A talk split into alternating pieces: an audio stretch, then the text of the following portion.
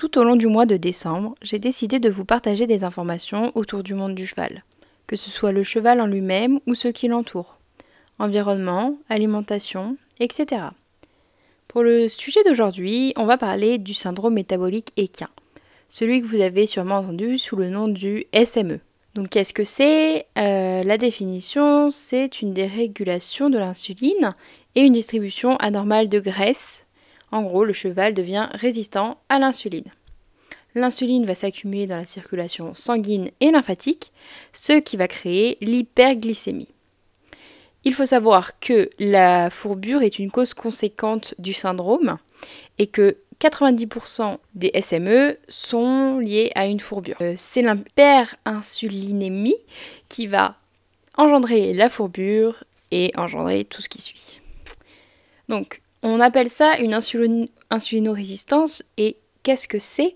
Ça va être le blocage d'une voie métabolique euh, à cause d'une production d'insuline élevée en sachant que l'insuline a le rôle central.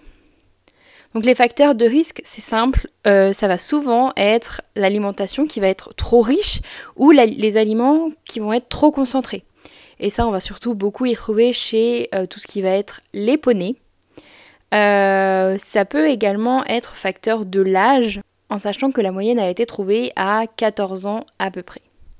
Ça peut être aussi la cause d'un manque de mouvement donc des chevaux en boxe, des chevaux qui ne travaillent pas assez.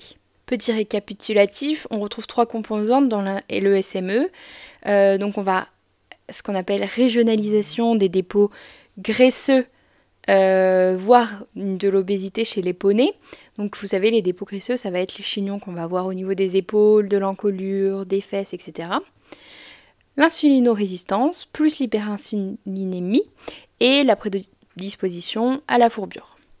Il faut savoir que le microbiote joue aussi un rôle dans ce syndrome et que si le cheval est SME, c'est qu'il a un microbiote peu diversifié. Et là-dessus, c'est encore un autre sujet. Du coup, comment est-ce qu'on peut l'aider ça? Très euh, il va falloir faire de l'exercice, mais de l'exercice adapté, c'est-à-dire pas des très grosses séances, par contre des séances très régulières et il va falloir diminuer l'énergie qui est digestible et les glucides. Voilà pour l'épisode d'aujourd'hui, j'espère que ça vous aura aidé et euh, surtout plu. N'hésitez pas en tout cas à me le dire en commentaire, j'en serai très ravie.